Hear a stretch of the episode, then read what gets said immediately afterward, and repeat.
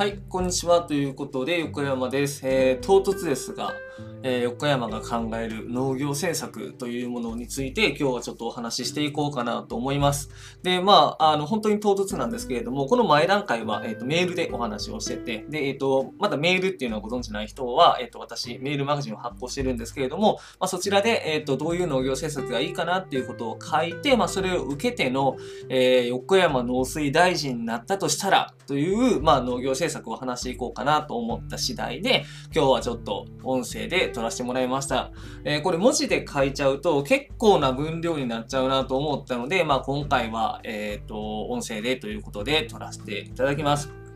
それでは、横山農水大臣だったとしたら、どのような農業政策を作るか、ということなんですけれども、えっ、ー、と、まあ、現状、えっ、と、日本農業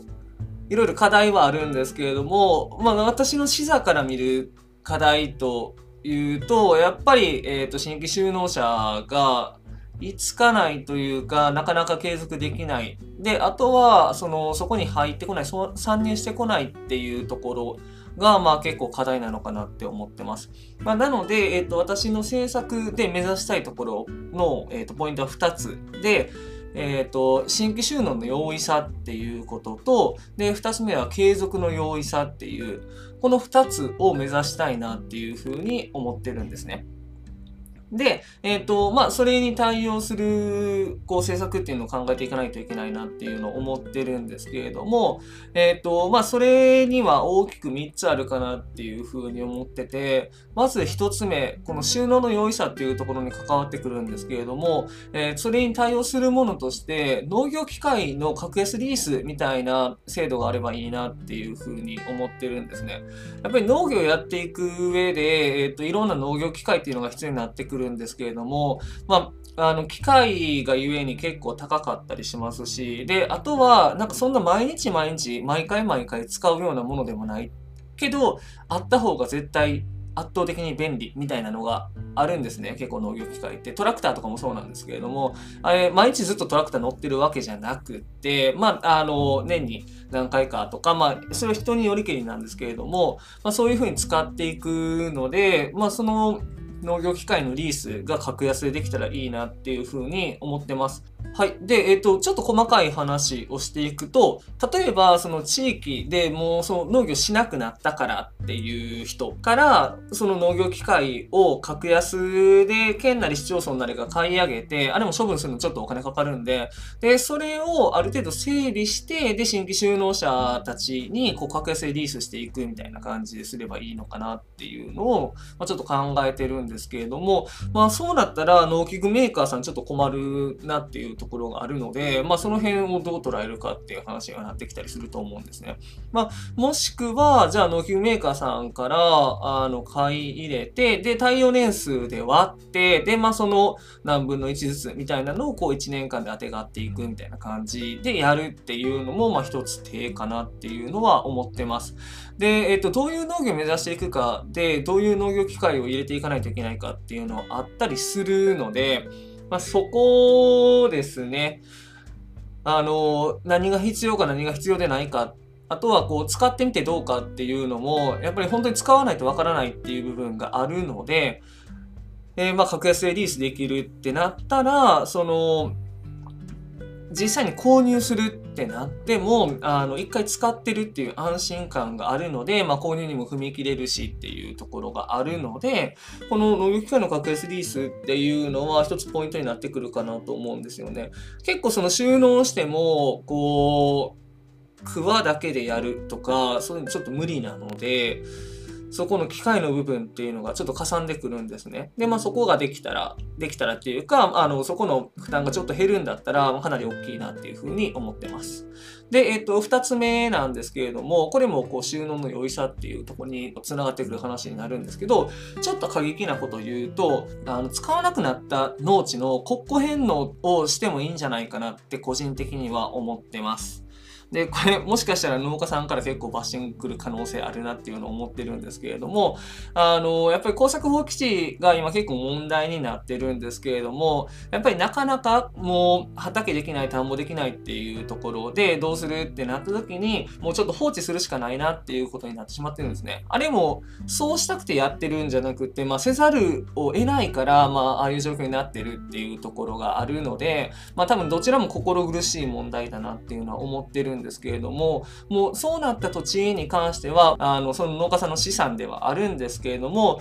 ただ、えっ、ー、と、公益性が高いよねっていうところで、もうちょっと国庫返納してもらって、まあ、もしくはその国が、あの、格安で買い取るみたいなのも、まあ、方策としてあってもいいのかなっていうのは思うんですけれども、まあ、その辺はちょっと予算との相談になってくるかなっていうのは思うんですけど、まあ、国庫返納してもらって、新規の就農者に対して格安で売り渡していくっていう方向。で、まあその人ももしもう使えなくなる、その農業の継続自体ができなくなるっていう話になるんだったら、えー、まあ、また国に返すっていうことをやっていければいいのかなっていうふうに思ってるんですね。で、えっ、ー、と、これはなんでこういう話が出てくるかっていうと、その農業を始めるにあたって、やっぱり農地探すのって結構大変なんですね。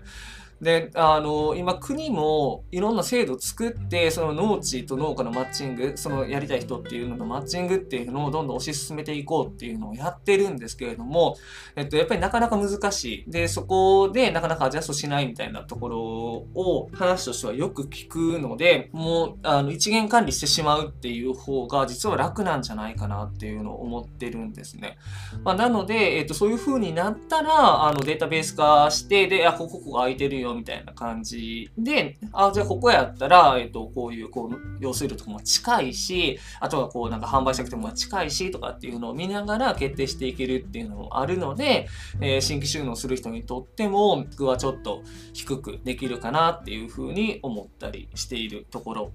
です。で、まあ、これが収納の容易さっていう部分になってきますね。で、えっ、ー、と、次の、こう、継続の容易さっていうところなんですけれども、やっぱりなかなか作ってから販売してっていうところになって、で、そこから、えっ、ー、と、販売を軌道に乗せていくっていうのが今ちょっと難しいなっていう感じがあるんですね。で、あの、安定して売っていくっていうところに関しては、まあ、これまで JA さんとかが結構役割として担ってくれてた部分ではあったんですけれども、まあ、市場がちょっとずつ弱体化しているって、市場ってあの、あれですね、卸売市場のことですね。あの、一般的にはこう市場っていう意味じゃなくって、この卸売市場がま弱体化しているっていうところで、えっ、ー、と、まあ、その JA へ、えー、販売、JA でこう下ろして、で、まあ、販売していくっていう風にやってたとしても、ちょっとなかなか、あの、安定した収入が見込めなかったりっていうところがあったりするんですね。じゃあ、それをどうやってカバーしていくのかっていう話になった時に、やっぱり条件不利地域っていうところ、いわゆる中山間地域っていうところですね。中山間地域に対して、あの EU みたいな補助を出すっていうのがいいのかなっていうふうに思ってるんですね。まあその景観を守ってるとか、その地域が荒れるのを防いでいるとか、まああとは水源寛容機能とかって言ったりしますけれども、あの雨降った時にこう一気に水流れてしまうんじゃなくて、農地がちゃんとそこにあってくれるから、あのある程度水がこう保ってくれるみたいな、そういう機能があったりとか、いわゆる多面的機能の役割りですよね。があるっていうところに対して、まあ、支払いをしていくっていうことで、えー、まあ、ある程度、あの、安定して、そこでその補助金を活用して、まあ、経営を安定させていけることができるのかなっていうふうに思うんですね。まあ、実際 EU なんかはそういうふうにして、まあ、EU の農業政策としてやってたりするので、えー、そういうところを参考にしながらやっていくことによって、まあ、いわゆる条件不利地域であったとしても、その農業をえー、行うこと、営むことによって、えー、入ってくるお金っていうのが手に入れることができるので、その条件のその有利な地域っていうのとの差を、え、その補助金によって埋めることができるなっていうふうに思うんですね。で、まあそうなったら、まあ継続っていうこともやっていけるかなっていうのは思うんですね。で、これなんで中山間地の条件不利地域かっていうと、やっぱり平地のすごい条件のいいところって、もうすでにやってる農家さん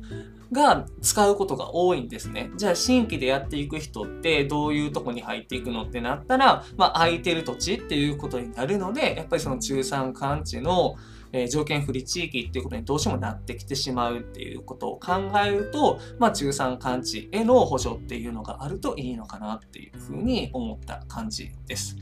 ということで、えー、っと、横山農水大臣になったとしたら、えー、農業政策はどういうことをするかっていうと、まあ、ポイントとしては2つで、えー、収納の容易さ。あとは、そこで継続していくことの容易さっていうことを確保していきましょうっていうことが前提にあって、で、その中で売っていく手としては農業機械の格安リースっていうのと、まあ、農地の国庫返納これが2つ目ですね。農地の国庫返納をして、で、えっ、ー、と、農地を国が一括管理してしまうような、えー、仕組みを作ってしまうっていうところですね。で、えっ、ー、と、3つ目は中産間地。その条件不利地域と呼ばれるところに、え、多面的機能の維持っていう名目での補助金を出していくっていうのが、まあ今のところいいのかなっていうふうに思ったりしています。ということで、本日は横山農水大臣になったとしたら、あなたはどういうふうな農業政策をしますか？インタビューされたつもりで答えてみました。ということで、あの、今日はただただ私が好きなことをお話ししたっていう感じになりますね。えー、ご視聴ここまでありがとうございました。